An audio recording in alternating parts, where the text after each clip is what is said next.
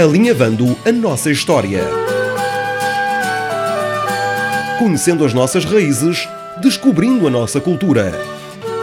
Saber de onde somos e por que levamos o nome Madeira aos quatro cantos do mundo.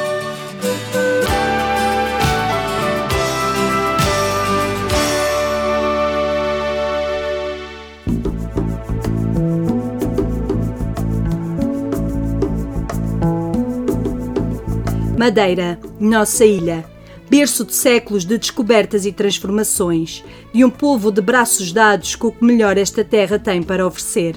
A história renasce.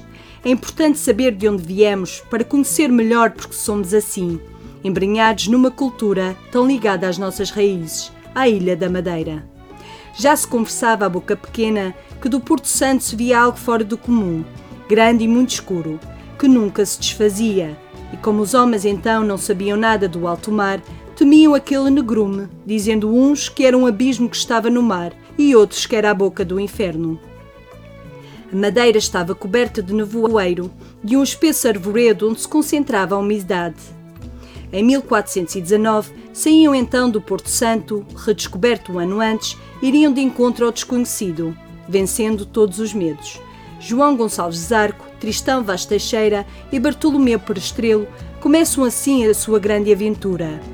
Depois de chegarem à terra, descobriram duas sepulturas, chamaram os padres que vinham a bordo e bezeu-se água assim na ilha pela primeira vez a Roberto Machim e Ana de Arfete.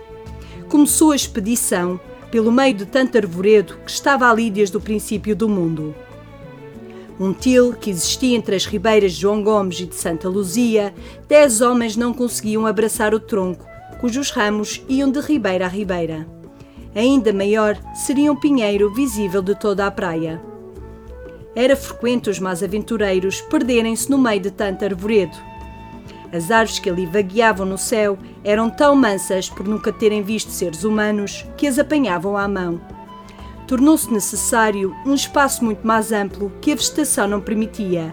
Então foi tomada a decisão de lançamento de fogo. Mas este tomou dimensões que ninguém estava à espera. Os primeiros colonos tiveram de fugir para a praia. O fogo andou sete anos apagado pelas árvores e troncos e raízes debaixo do chão, que se não podia apagar. Fogo tão bravo que, quando ventava sobre a terra, não se podia sofrer a chama e quentura e muitas vezes se acolheram aos ilhéus e aos navios até o tempo mudar.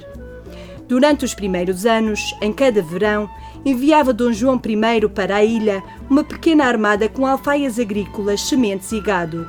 Tudo fortificava, de cada alcaide semeavam, pelo menos colhiam 60, e que as reses ainda mamavam e já pariam. Tudo se dava. Na Ilha da Madeira, pela primeira vez, germinavam sementes lançadas pelo homem, nasciam novas vidas e crescia a força de um povo. Ninguém consegue ficar indiferente a esta beleza única que desde os primórdios encantou e alimentou a esperança, a nossa Ilha da Madeira.